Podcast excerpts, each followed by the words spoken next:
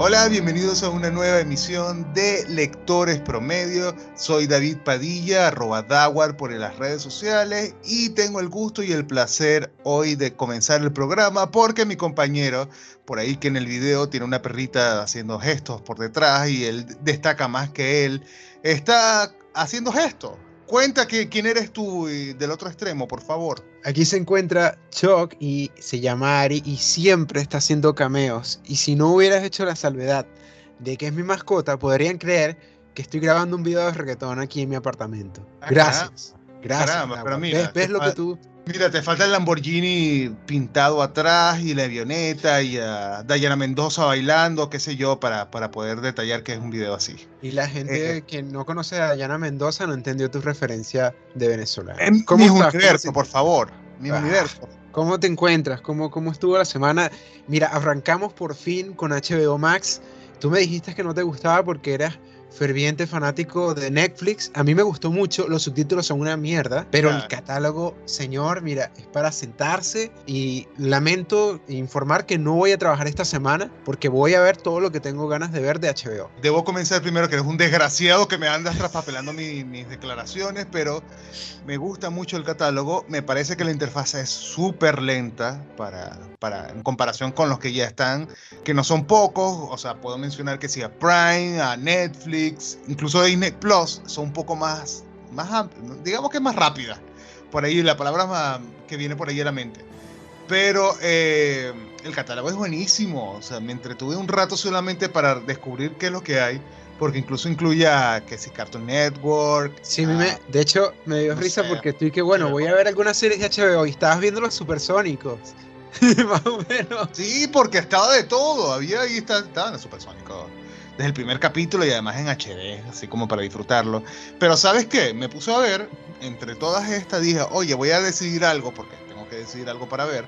Me puse a ver entre todo el catálogo que tiene, las películas antiguas, que si Psicosis de Alfred Hitchcock, y se ve mucho mejor. A ver, las tomas y además está también remasterizado. Se ve mucho mejor que, eh, no sé, digamos, and a Half Men. Entonces me parece súper bien. Claro, la interfaz todavía le falta trabajar un poco, al igual que los precios y todo lo demás. Pero bueno, eh, para mí, por lo menos, a mi parecer, funciona súper bien. Funciona mejor que todos los que tengo hasta ahora, que, que además incluso dije, bueno, el segundo mes ya consideraré cuál voy a cancelar para mantener HBO Ya Netflix se fue, para, de, mi, de mi parrilla se fue. Bueno, a, mí también se, se, irá próximamente. Se irá próximamente. Mira, este, y hablando de todo, viste por ahí lo que a mí me gustó del episodio de esta semana, la gente lo amó, porque supuestamente también yo creo que es como el punto donde tú dices, bueno, aquí se, es el desenlace, pero de hecho yo pienso que esto hubiera quedado perfecto como el final de la serie.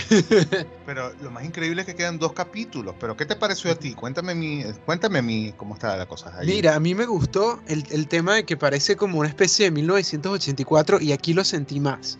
Me parece que eh, voltearon la tortilla no me gusta que el tema de, la institución donde están se descubra tan rápido, pero bueno, quedan dos capítulos. Pero siento que podría haber más misticismo, podría haber más conspiración, pero lo estoy disfrutando mucho la serie. Sí me parece extraño y no me gusta que lo hayan emparejado con Sylvie porque me parece como muy... Parece como un fanart, como un, fanfic sería la palabra. después, después de dos capítulos, después de dos capítulos, o sea, son seis en dos ya... el amor de mi vida, pero pana, el cambio ya con ella un rato. además como que ya la amo y ya quiero pasar toda mi vida con ella, o sea, todo increíble por allí. Pero eh, a mí por lo menos lo que me gustó es que, a ver, debo decir primero lo que no me gustó, es que las tomas cerradas era que el presupuesto que tú, además cuando vas un poco para atrás, revisas las declaraciones de Kevin Feige, que eres el productor general, la cabeza visible de Marvel, dice, hemos gastado en Loki todo lo que no hemos gastado con, no sé, con cualquier otra película como Black Widow, que se estrena la semana que viene. Y eh, resulta y acontece que cuando pones a ver aquí el capítulo, son las mismas escenas o los mismos personajes, las mismas tomas cerradas que, que el primer capítulo.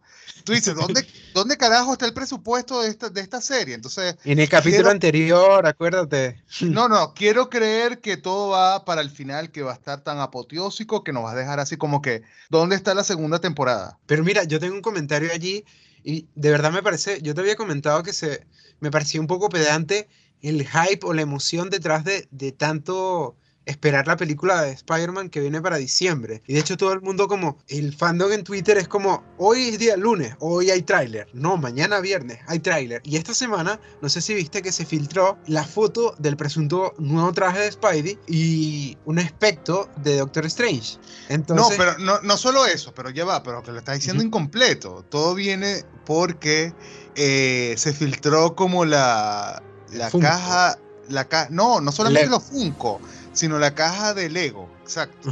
Entonces ahí estaba el nuevo traje y además eran tres trajes. Uno que era supuestamente el traje oficial, que es con dorado, que lo están superditando a Iron Man nuevamente, tanto que tiene Spider-Man, tanta historia que tiene. ¿Cómo sería? Condorito. Ajá. Sí, referencias, ¿ah? Mira, eh, ese traje que es rojo, o sea, generalmente el traje es rojo, blanco y azul, aquí tiene con dorado, con detalles dorados y además con el lanzatelarañas dorado, era como una cosa ahí, un aparato dorado. Eh, había otro, había otro que tenía como algo de, como unas piezas que eran como la, pieza de, Doctor Strange, que era como para viajar supuestamente entre planos, ¿sí? y lo, el último, que es negro y dorado, que supuestamente es porque él se va a enfrentar a, a Electro, al Electro de Amazing Spider-Man, Recordemos que este es como de, otra cosa de Sony, de otra mierda de Sony, y que allí se va a enfrentar y supuestamente cuando los ataques eléctricos son para, para ellos. Entonces, bueno, eh, ahí está un poco la cosa de, que, bueno, en cualquier modo, entonces están las teorías locas porque cuando ya muestran las piezas es que estamos cerca del tráiler final de Spider-Man. Mm. O sea, ¿tú, lo crees así también? Ahí que te veo jugando eh, eh, Switch. no estoy jugando Switch, estoy viendo la tienda. Mira, no, o sea, yo creo y, e insisto que me parece que todo el hype por el tráiler me parece que ha arruinado un poquito la experiencia, pero ya cuando sale, sale. Yo creo básicamente, creo que lo habíamos conversado, que tiene que esperar que termine Loki para lanzarlo. Deja de comerte el libro. Este, entonces, básicamente eso. Yo creo que va a estar buena, pero tampoco quiero como, oh mierda, mira el codo de Spider-Man, una nueva foto. Es como, holy shit, ya Mira, y hablando de todo, señor David Padilla, cuéntame, monstruos. Ese es nuestro tema estrella y la gente había dicho, pero había un tema, esta gente está hablando de nada, ya casi me iban a empezar a vender dulces en el programa. Hablemos de monstruos. Llevamos como ocho minutos ya hablando de cualquier otro ah, tema, menos del que nos trajo hoy a, estar nuevamente frente al micrófono, que es sobre monstruos de la ficción. Y em, realmente yo vengo primero con esta definición o este concepto que trae como la RAE, que también lo rescatan otros sitios. no, RAE, miren eso, señor. Real Academia Española, que también lo retoma por allí, que sí, no sé, Wikipedia, digamos. Pero ve al grano, por favor. Yo quiero saber el concepto. Porque mira, yo pudiera haber escuchado eh, la, expresión en muchas novelas dice eh, Antonio Fernández, eres un monstruo. Entonces, esa es la misma, la misma definición. ¿Qué pasa con esa gente de lectores promedio que está escuchando este programa y dice, pero ya va, esa no es la misma definición de monstruo que tengo yo? Como textualmente, mira. Ser que presenta características ajenas al orden regular de la naturaleza ah, y que por lo general son negativas. Lo único es que eh, yo creo que por lo menos en todo tipo de producción o libros o toda mierda que uno pueda leer, generalmente lo pone como, bueno, si es feo y además es grande y además hace cosas que yo no hago, son negativas. O sea, hay que vencerlo, hay que quitarlo. Pero según bajo esa definición, entonces tenemos dos casos que Además, podría ser muy exagerado. El jorobado de Notre, Dame es un monstruo entonces. Mira, creo que lo tenían, no recuerdo exactamente la película de Disney, que lo cantaba Luis Miguel, la cantaba Luis Miguel incluso, la banda sonora. y creo que la, la, voz también la ponía él, pero bueno, eh, creo que incluso lo tenía como medio monstruo, porque además el tipo era medio sádico allí. Mira, pero y la segunda definición entonces, si tú estás diciendo un monstruo es un ser que tiene características ajenas al orden regular de la naturaleza. Si tenemos un comunista y ese comunista se ve igual que el resto, pero implica algo negativo, es un monstruo también. Está en la quinta pelea del infierno, por favor. Mira, Ah. pero te, te puedo poner el caso, a ver, llegando nuevamente a la, a la cultura pop y un poco de, de todo lo que tenemos de películas y de libros. De Goonies, mira, de Goonies. Es buena. ¿Sabes. ¿Sabes cuál es la película? Sí, por Sí, supuesto. De ahí Sí, salió eh, Sam, Sam de, de El Señor de los Anillos. Es el Stranger Things de tu época. Por favor, señor. A anotar todas esas, te las estoy anotando, pero mira. Yo sé. Eh, por lo menos de Goonies cuando, cuando, a ver, para quien no esté relacionado con la película de Goonies, que incluso van a sacar una nueva versión en estos tiempos. ¿Sí? No sé en qué momento y en qué plataforma, pero en una mierda de esta van a sacar la nueva versión.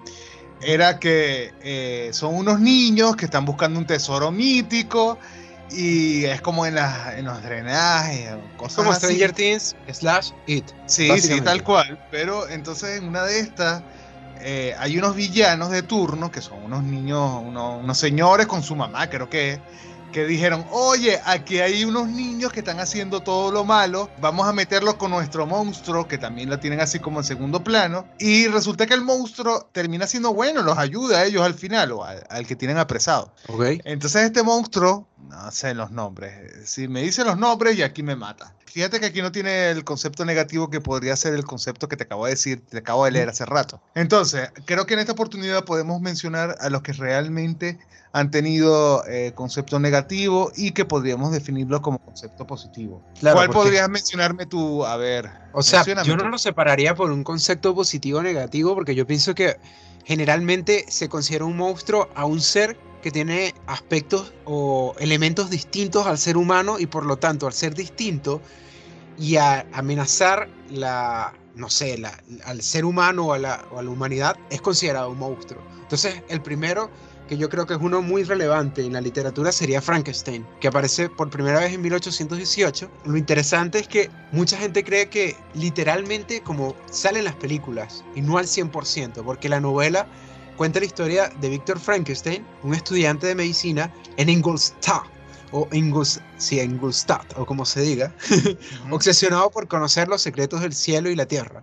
Entonces, cuando él quiere como intentar desvelar cómo se compone el alma, Ujú. Víctor crea un cuerpo con la unión de distintas partes de cadáveres diseccionados, o sea, muy gourmet, muy eh, The Human Centipede. y entonces... Pero, eh, pero mira, párame el carro ahí, porque también hay varias versiones que incluso incluyen a, a Harry Potter, a Daniel Radcliffe. Sí, terrible la película. Hay terrible. varias versiones, varias versiones, pero muchas versiones, digamos. Pero es que el problema quizás es que al parecer en la historia original ni siquiera se hace mención al uso de la electricidad para darle vida a la criatura. Sí te mencionan que Víctor Frankenstein está motivado, está atraído por toda esta idea de las tormentas eléctricas, pero no te mencionan la, la electricidad como energía pura para que lo traiga él a la vida, como un, un Jesucristo resu- resucitando, pues. Entonces también una cosa interesante alrededor de, de Frankenstein es que posiblemente eh, se conecte con el pueblo del mismo nombre, el cual se encuentra en, en Polonia actualmente, donde se extraía plata y oro con procedimientos químicos que, po- que podían tener ciertas incidencias en la salud. Otra teoría también es que se refiere a un castillo cercano a Darmstadt, donde un notorio ¿Dónde es eso? alquimista ¿Dónde es eso? Darmstadt, en Polonia, por favor, Ujú. señor. Donde un notorio alquimista acaba de hacer el gesto de, de la alquimia de Fullmetal Alchemy. Qué friki Ujú. fue eso. Llamado Johann Conrad Dippel, hizo un par de experimentos con, con cuerpos humanos y este, precisamente Mary Shelley, que es la que crea esta novela, habría conocido el castillo durante su viaje a Suiza. El castillo quedaba en Estamos Suiza. hablando de cuántos años, disculpa. ¿Viste, ¿Viste lo que acabas de hacer? Me dejaste mal. Darmstadt pero- queda en Suiza y no en Polonia. Pero ¿hace cuánto fue esto? Disculpa. No, mira, mira. Al parecer, y, y para que la gente no nos fune, y allí está la información por completo, Darmstadt queda en Alemania. Pero cuando Mary Shelley hizo su, su viaje para escribir Frankenstein, tuvo un largo viaje por el que pasó por Suiza, Alemania, Polonia, entre otros. Para que entiendan un poco más el contexto y no digan, ¡Buh, Chuck no sabe la mierda! Que realmente no sé nada. pero- No sabes una mierda, no sabes una mierda, pero mira, igual yo, que- yo quiero saber más de esos viajes. Es así como que me voy a reencontrar conmigo mismo o misma y voy a hacer un viaje por todos los países esto de Europa para ver qué, qué carajo y encontró la historia y dijo, voy a hacer una novela. ¿Fue algo así? O sea, no estaba junto a ella, no la conocí, pero si pudiéramos jugar la Ouija, pudiéramos preguntarle. Me parece que podría ser un experimento interesante. Pero tú crees que fue así, tú crees que fue así. Yo creo que quizás, porque fíjate, yo creo que autores como Shelley o Stoker, que Bram Stoker escribió Drácula, se alimentan mucho de todo este tema del folclore y de, los mitos de los pueblos, porque por lo menos se dice que Stoker se guió específicamente una, una figura histórica que era Black Tepes o Black el Empalador y en leyendas de vampiros que circulaban en Europa. Entonces, básicamente también... va haciendo la unión, la unión, va haciendo la unión, básicamente. Sí, básicamente eh, ellos también decían, bueno, quizás no tengo tantas ideas, vamos a gastar mi plata mientras voy viajando y, y recopilo algunas de las leyendas y me las, me las adjudico. Pero tú me dijiste que conocías a Vlad por, por un mito y por una información de ciertas revistas. Pero es que no comenzaste con lo más importante, que era con las cinco películas o cinco monstruos clásicos del cine, que eran como que, bueno, ya mencionamos a Frankenstein, que era en 1931, pero es que todos estos que vamos a mencionar hoy, prácticamente, vienen de, Universal Studios, que Universal Studios comenzó en 1912 y desde allí, mira, ¿cuánto? De 1912 al 2012 son 100 años y del 2021 más de 100 años. Algo ya llevan casi. Entonces, 2022, el año que viene, ya son 110 años. Bastante, me parece. Entonces, claro, hay varios monstruos allí que incluso han, tratado de, venir aquí con que, bueno, las nuevas generaciones y no han podido. Se han quedado allí donde, donde lo, hemos conocido y donde se mantienen. Uno de estos es Drácula, que Drácula ha tenido cualquier cantidad de interpretaciones o reinterpretaciones, como lo quieras ver. Creo que la más importante es 1931, que fue como la primera película, digamos, Universal Studios, pero como tú mismo lo has dicho, viene de un libro. Cuéntame el libro. Yo quiero que tú me cuentes el libro en vez de estar viendo ahí el Nintendo. Ah, el Nintendo, disculpa, ¿en qué momento esto se volvió una clase, vale? Qué, vergüenza. Y, ¿Quién viera a, el maracucho, por favor? Entonces, mira, básicamente eh, Stoker se influenció mucho por todo el tema del, del folclore, las leyendas populares. Pero yo tuve la oportunidad de leer Drácula. Es un libro interesante, pero es muy pesado. Y creo que lo interesante es que tiene como mucho la percepción de la época, la percepción de, lo desconocido, todo esto de la, de la época quizás victoriana, donde le temen a lo desconocido, pero también como, oh, porque fíjate, dentro de la novela hay personajes que se cagan cuando ven cosas distintas, pero al mismo tiempo es como, wow, ¿qué es esto? Necesito saber más para que me maten de forma estúpida. Entonces, Em, es muy interesante. Yo sí recomendaría leer eh, Drácula de Bram Stoker, pero le, le, tienen que tener mucha paciencia. Es una, una historia muy pesada, es una historia con muchos puntos de vista. Y creo que lo interesante es que no te va a contar el origen de Drácula, pero sí te va a contar cómo es ese personaje. Más allá, porque yo pienso que está demasiado bombardeado Drácula en la cultura pop. Y básicamente para entender un personaje que viene de, de la Rumania específicamente y, y también de, de, lo que la gente dice, ¡Uh, Transilvania! Eh, lo interesante de esto es ir como al origen. Porque mira, yo Transilvania.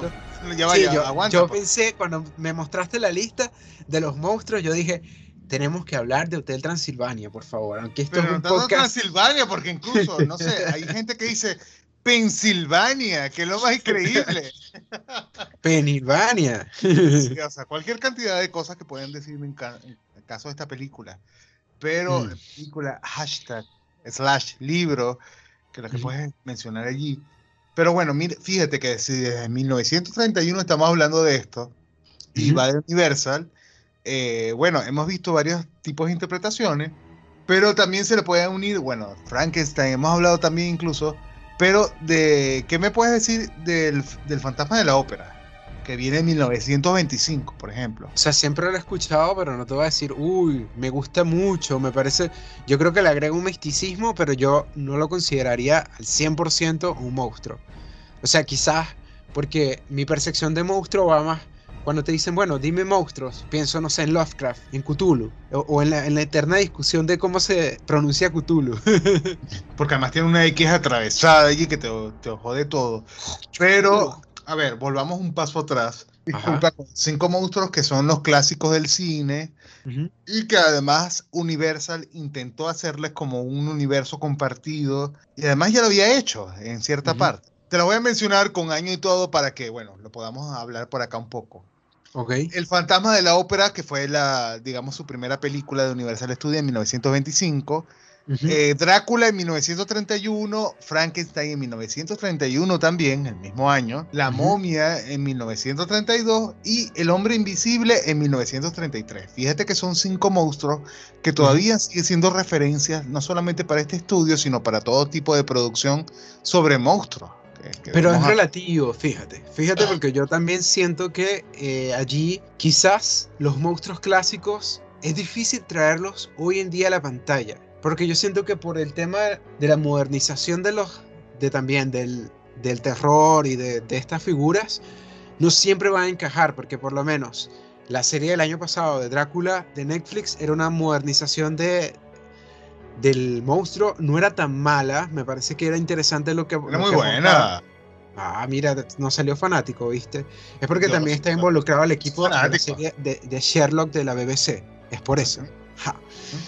Pero no sé, porque yo siento que cosas como el hombre invisible no tendrían cabida hoy en día, o si tuvieran cabida tendrían que ser desarrolladas con mucho tacto, porque quizás el, el jumpscare o la, la figura del terror necesita ser tratada con más, con más cuidado, porque quizás terminas haciendo cochinadas como las películas de Frankenstein de, de los años pasados que es puro reciclaje, reciclaje, reciclaje, reciclaje, y ya la gente sabe de estos, de estos mitos. Entonces, básicamente yo siento que lo que tienes que hacer también es una especie de lavado de imagen de estos monstruos que aunque siguen estando vigentes en la cultura pop, en la literatura, yo pienso que la esencia que tienen a partir de la literatura y no todos aparecen originalmente de la literatura, este, se pierden. Porque yo pienso que si tú muestras un Drácula mucho más fidedigno a la novela, porque sé que los primeros intentos fueron mucho más cercanos, podrías cautivar mucho más porque es una figura más enigmática y menos que suba desde ese punto de vista. que Mira, hay, hay algo a nuestra audiencia que es. no, no voy, no voy, a recurrir a eso, pero eh, mira, hay algo que mencionaste que, por ejemplo, eh, en 2017, que fue cuando dijeron, oye, vamos a hacer el Dark Universe, que incluso aparecía Angelina Jolie, personajes como Angelina Jolie, Tom Cruise, Antonio Banderas, creo que también estaba aparecida por allí, decían, oye, estos van a integrar este Dark Universe que van a tomar todos nuestros monstruos, que son Drácula, Frankenstein, la momia. Vamos a ver que en 2000, no sé, bueno, por ejemplo, yo pongo siempre el, el ejemplo del 2017, cuando intentaron hacer como este, comenzar este Dark Universe, donde estaban todos estos monstruos de Universal, que si la momia, Drácula, Frankenstein, justamente comenzaron con la momia, que incluso participaba Tom Cruise, y fue horrible tanto en crítica como en... En, en la taquilla, pero ¿qué pasa? Taquilla, en taquilla. estoy un poco lento, un poco ahí. Pero, en la, pero bueno. en la, la, la, taquilla. La, la, la, pero bueno, pues, sí. voy, voy a tomar, mismo, cuando se quite el programa, el mismo, voy a tomar. El mismo año de la, Por eso es que se me va a ir la la, la. Fue el mismo año de todo eso. Tú dices, oye, ¿qué pasa aquí? Y además lo, lo, le tuvieron dijeron, no vamos a producir más nada. Tú dices, oye, ¿qué pasó acá? Pero tú ves producciones buenas. Yo digo que Hugh Jackman, este actor Hugh Jackman que fue en el en la pasada historia de, de X-Men, el, el, Wolverine. Y además él hizo, el, el tipo es versátil, él canta, baila, salta, no sé, de todo hace. Y él, él, le gusta a todo el mundo, tanto a hombres como a mujeres. Ah, y tú dices, mira, él de todo, pero eh, a él lo metieron para la película de Van Helsing en 2004. Mira, en esa película, en esa adaptación de Van Helsing, tenían al hombre lobo, a Drácula. No recuerdo en este momento, pero creo que tenía también al hombre invisible. Tenía varios y con a Doctor Hyde and Jill, Uh, ah, ya sé que te estás viendo, ya sé que estás hablando. Sí, sé claro, que sí, sí. Ahí tenía la liga de no sé qué cosa, la, liga de los extraordinarios. No, no, espera ahí porque ahí tiene a Sean Connery. A Sir Sean Connery, que murió recientemente, recientemente estoy hablando del 2020. realmente en esta película que tenía Hugh Jackman, que insisto, sigue siendo como un personaje que le gusta a todo el mundo, a cualquier género, a cualquier persona le gusta Hugh Jackman porque el tipo es versátil para todas las interpretaciones que hace. Eh, bueno, intentaron hacer como un reinicio con ello. No se pudo, entonces bueno. Que, ¿sabes qué? O sea, retomando lo que estás diciendo, yo vi esa versión de la momia y de verdad es un asco, un asco la de... Mierda, por Cristo. Y lo peor es que a mí me gusta cómo actúa, hay mucha gente que odia a ese actor y a mí me parece que es bueno para ciertas cosas, pero para otras no tanto.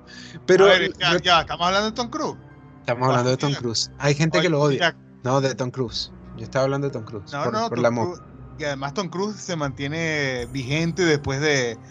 Eh, es muy tipi Sí, además se mantiene. Está 60 y se ve como de 30. Claro, lo que estabas comentando. E intentaron hacer como un reinicio de estos monstruos, pero los monstruos todavía no han como encuajado con esta cosa. Entonces, ahí, ¿qué pasa? Viene el aparato mediático de Disney. De Disney, que además viene con eso de romantizar, digamos, este tema de, de, los, de, esos, de sus villanos, que han tenido más un revival como que, lo que ha podido hacer este tema de Warner Media, por ejemplo.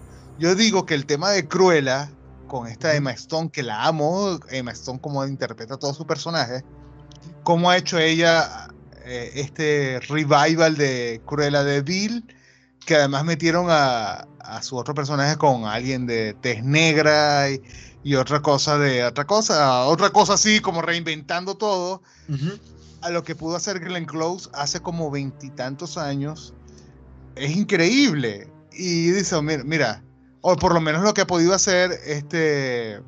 Pero es que yo, tengo ahí, yo tengo ahí un, cuestionamiento. Porque dilo rápido, dilo rápido. Yo un cuestionamiento rápido. Yo, o sea, yo creo que hay que darle un giro de, de, de tuerca a los monstruos, pero tampoco hay que romantizarlos como estás diciendo, porque si no termina siendo una cosa absurda como maléfica. O sea, yo creo que podrías tener una historia de origen, pero tampoco podría ser. O sea, yo odié Joker. La gente ama Joker. A mí me pareció un desastre. Porque me parece que es otra cosa. Te paró allí, pero es que Joker ha sido además la panacia, que lo ha tenido como que el más multipremiado. A ver, más por la actuación que digamos por los premios de la academia. Los premios de la academia ha tenido más por la actuación que por por lo que ha sido la película. Incluso, pero es que además se llevó el, no sé, el, centro de mesa de las mesas, el tipo, o sea, se, lo, se, lo, ganó todo, simplemente por su actuación, pero realmente ha sido muy buena en, términos de, premiaciones y, temas Yo sentía que, y para que la gente tenga contexto, que no era la película del Joker, era para otra historia, otra historia comercializada como el Joker. Y además que viene como una segunda parte próximamente, por lo que tengo entendido. O sea, es una cosa que tú dices, ok, ¿qué diablos hicieron con el Joker? Que el Joker es el villano de Batman. ¿Dónde, está, ¿Dónde carajo está Batman? O sea, tú dices, ¿dónde está Batman? Pero bueno, fíjate que eso es como lo que uno tiene como contexto de monstruo. Eh, no, lo, no han sabido hacer, ha podido aprovechar el tema de, de Universal Studios, por ejemplo. Sí, o sea, lo que pasa es que yo pienso también, ten en cuenta el tema de la pandemia, pero yo pienso que una serie con el tema de, monstruos podría funcionar. Un crossover sí me parece un poco raro, pero quizás podría funcionar. Lo que pasa es que, eh, no sé, en un primer momento, ¿sabes qué pienso yo con el tema de monstruos en, en Doom Patrol?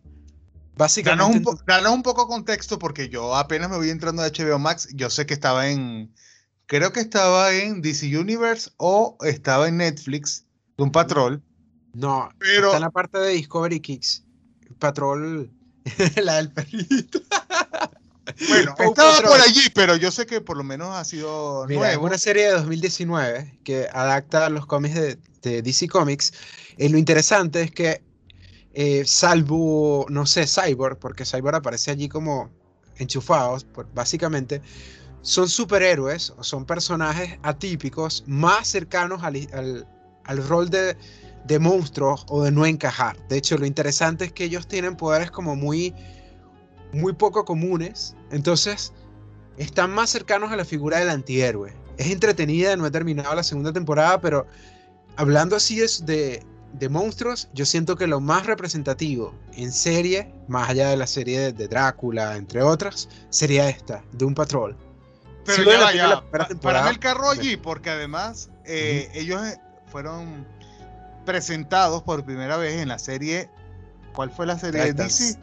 Titans. Ah, exacto. Y además, y además la metieron como que el último capítulo de Titans, el penúltimo de la segunda temporada o la primera. Primera. Y eh, ahí tú ves, por ejemplo, que la señora Spaghetti, discúlpeme los, nombres, la señora Spaghetti es Candy de Two and a Half Men, la segunda esposa de Alan Harper.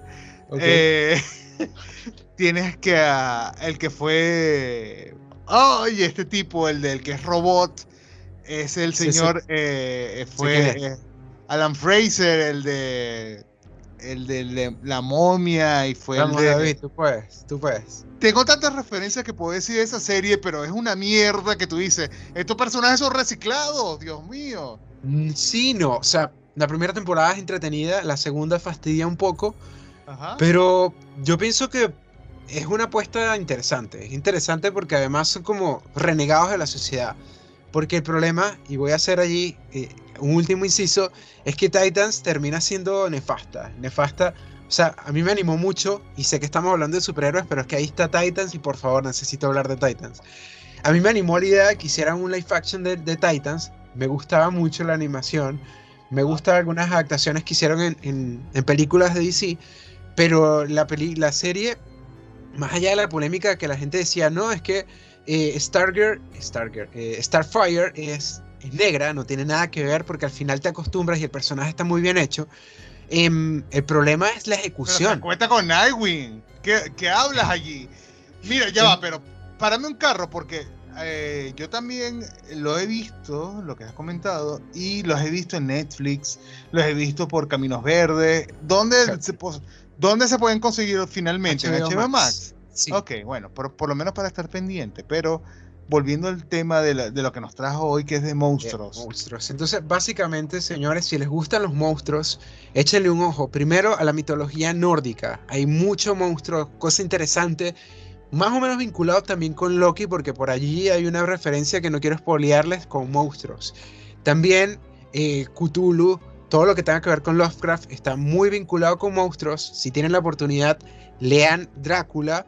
Eh, también tengo muy pendiente Frankenstein. Si tienen alguna recomendación de monstruos, monstruos, sobre todo modernos, coméntenla. Queremos conocerlas. Y eh, películas de monstruos para que David no las vea, porque David solamente ve películas venezolanas. Entonces. Eres un desgraciado, pero no las veo, pero bueno, por ahí las tengo allí.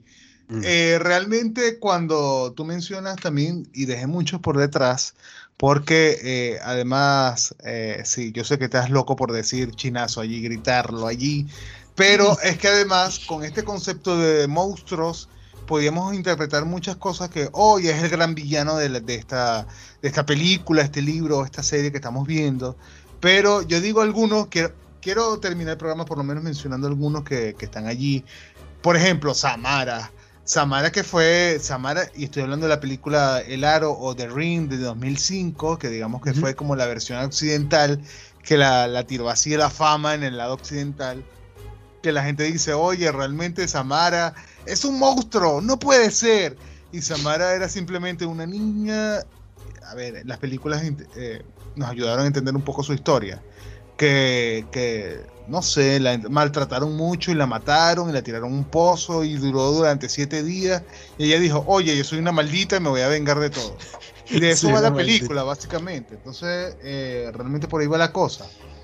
Eh, te puedo mencionar algunas otras como La Bruja de Blair, que también...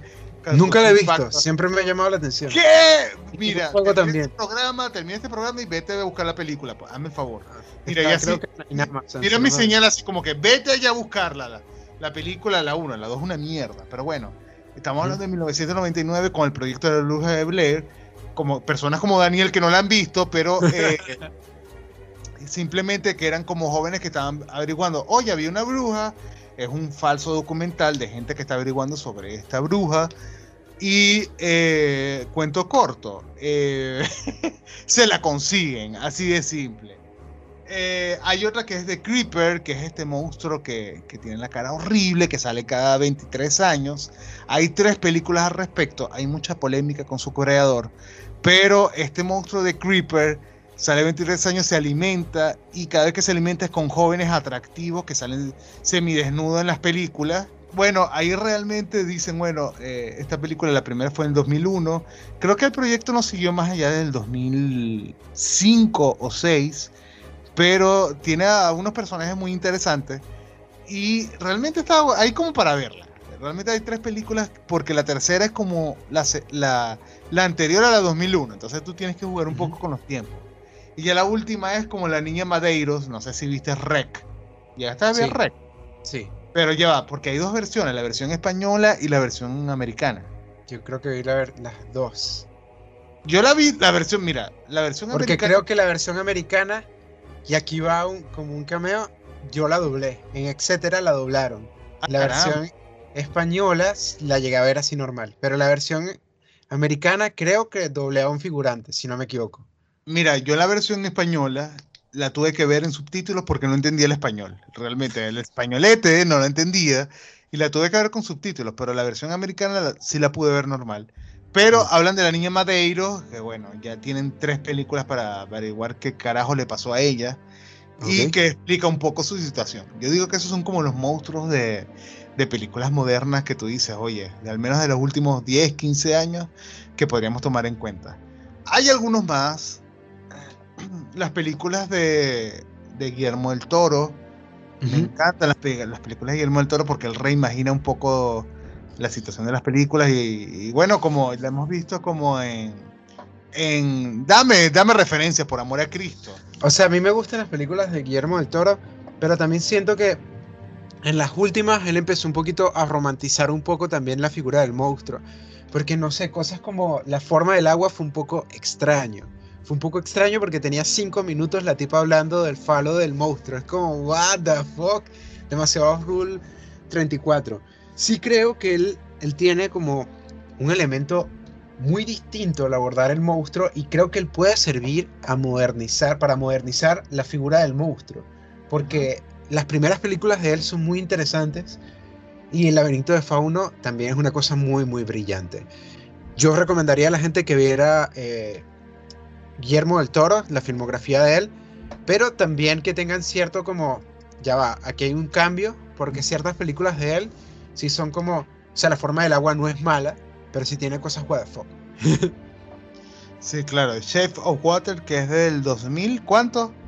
2019-18, si no me equivoco. Bueno, por allí, porque él ganó como tres premios de la Academia consecutivos como mejor Mejor, mejor escena. mejor y mejor todo.